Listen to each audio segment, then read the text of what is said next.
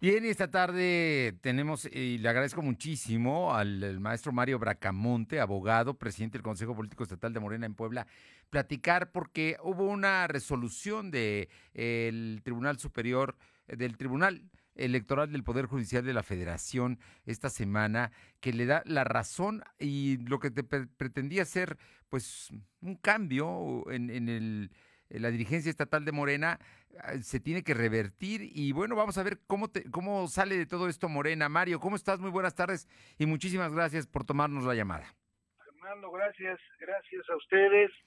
Eh, buenas tardes. Buenas tardes. Oye, Mario, platícanos cuál es la situación jurídica en la que está tu caso y qué es lo que sigue, porque Morena es la fuerza política que gobierna eh, el Estado que gobierna las principales municipios, que tiene la mayoría en el Congreso local. Es la, fuerza política predominante y por lo tanto es la fuerza a, vencer en el 2021. O ustedes dirán, las que tienen que ratificar su triunfo. Pues la situación se originó porque durante el cargo que ejerció el presidente interino, cargo que no existe en estatutos, pero que fue designado por el, Consejo, perdón, el, el Congreso Nacional de nuestro partido, durante ese ejercicio él procedió a emitir una resolución, según se dice, resolución que nunca nos fue notificada a los interesados, una resolución en la que revocaba los cargos de delegados en funciones de presidente, de secretarios de organización y de finanzas en todo el país. Era tu caso, digamos. Es mi caso. Y él dice que esto sucedió en una en una junta de comité ejecutivo nacional del 28 de febrero del presente año, cosa que no es así, porque esa acta la revisamos en su momento y ni en el orden del día ni en el desarrollo de la, de la propia junta se trataron estos asuntos. Entonces, al parecer es un acuerdo fuera del Comité Ejecutivo Nacional que al no ser planteado a este, sino decidido por él y algunos más, pues es ilegal. Además de ello, el estatuto prevé que cuando se pretenda la revocación de algún cargo, debe concederse al interesado el derecho de audiencia, que es estatutario, pero también es constitucional, es una garantía constitucional.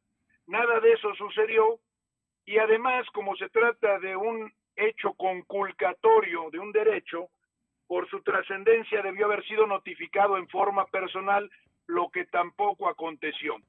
Todo esto, sí, solamente para aclarar, todo esto fue durante el interinato de Ramírez Cuellar, como Correcto. Eh, eh, porque en este momento ya hay un presidente electo con todas las de la ley, que es Mario Delgado, y me imagino que las condiciones tendrán que ser distintas, Mario Bracamonte.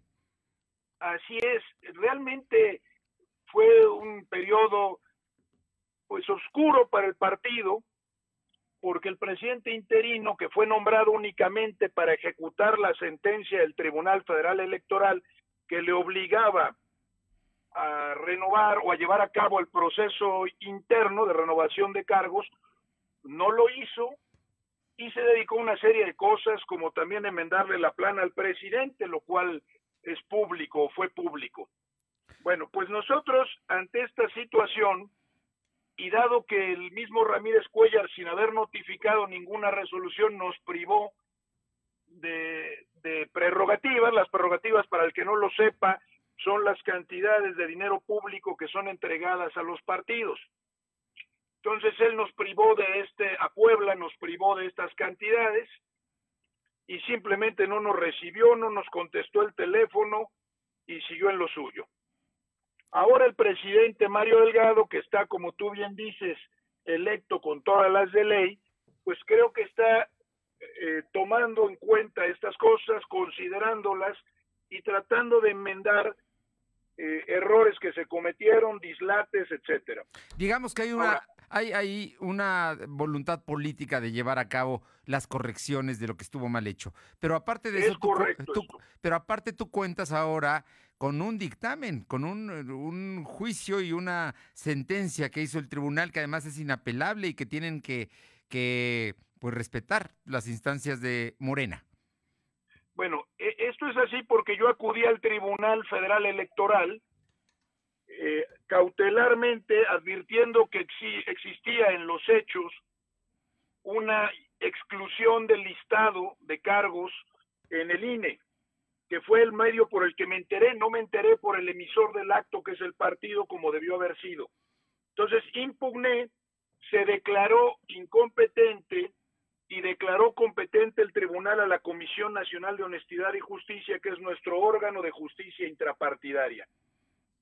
Este órgano, en ese entonces, obedeciendo, digamos, pues yo entiendo, o alineándose con el criterio y la forma de ser, y la forma de ser de, o de parecer de Ramírez Cuellar, decidió desechar de plano el recurso que habíamos presentado o que le había turnado el Tribunal Federal Electoral, argumentando que yo no tenía legitimación, pues no justificaba ser militante del partido, lo cual ya de por sí es un absurdo, porque no se me nombra para cargo sin ser militante, ¿no? Eso probaba solamente, además de que milito desde 2006 en el gobierno legítimo y soy fundador de Morena.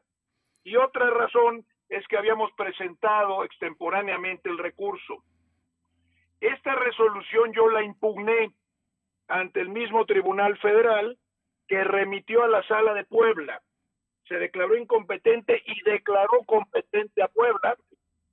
Y el tribunal en Puebla ha resuelto, revocando esta resolución, que sí soy militante, que sí presenté en tiempo el recurso, que sí tengo razón y le pide a la Comisión Nacional de Honestidad y Justicia que en el improrrogable término de 15 días resuelva el fondo de mi petición, que todo parece indicar por los lineamientos que está dando el Tribunal Electoral que deberá ser restitutoria, es decir, restituirme en los derechos de los que indebidamente se me despojó o se pretende que fui despojado, porque, insisto, esa resolución no la conozco. Ahora ellos argumentan que la notificaron vía fijación en los estrados en el domicilio del partido en México, lo cual también resulta absurdo y ya les dijo el tribunal que resulta inválido. Bien, Mario. Entonces, sí, sí, adelante. No, no, no, te, te escuchamos, te escuchamos.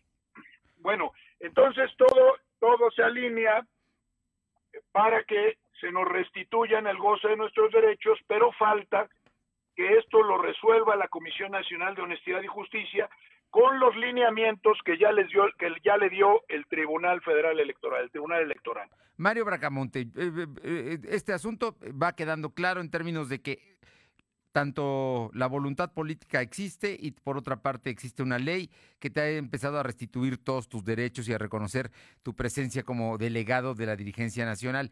Todo esto te lo comento porque además el Consejo Político Estatal determinó en una gran mayoría de votos respaldarte, Mario. ¿Qué va a pasar ahora? ¿Qué, qué es el siguiente paso? ¿Cuál es el escenario al cual deberá enfrentar Morena ya la elección que ya en este momento ya empezó? Bueno, tenemos dos vías. Como tú bien dices, el Consejo me ha manifestado su respaldo y yo me he puesto a su disposición porque el Consejo del partido es un órgano de mayor importancia estatutaria que el Comité Ejecutivo Estatal, en virtud de que deriva directamente de la voluntad de la militancia que lo seleccionó, que le seleccionó a cada consejero en asambleas democráticas. La mayoría del Consejo ya en este momento se ha manifestado a favor de la unidad, a favor de la reconstrucción de ciertos asuntos que quedaron, eh, digamos, desechos, la recuperación del trabajo político, la aprobación de la, de la plataforma electoral y de nuestros programas de gobierno, así como los programas de trabajo para el año que viene. Es decir, ya está en actividad, ya está tomando eh, acciones y va a decidir próximamente. Este número de consejeros tiende a crecer y conforma en este momento ya el número suficiente para aprobar cualquier eh, resolución que se le o, este, propuesta que se le plantee. Yo he hecho propuesta al, al Consejo y el Consejo resolverá en breve. Yo espero la resolución para continuar en el ejercicio de mis funciones. Sí. que no las he suspendido porque yo me considero para todos los efectos todavía como delegado en virtud de que no fui comunicado, notificado legalmente del acto y también de que está subyúdice esta situación. Entonces yo veo que ya hay unidad, hay una gran cantidad de fuerzas que ya convergen en el mismo sentido y ya es una minoría la que tira en sentido contrario. Digamos que esa minoría es la que está con Edgar Garmendia.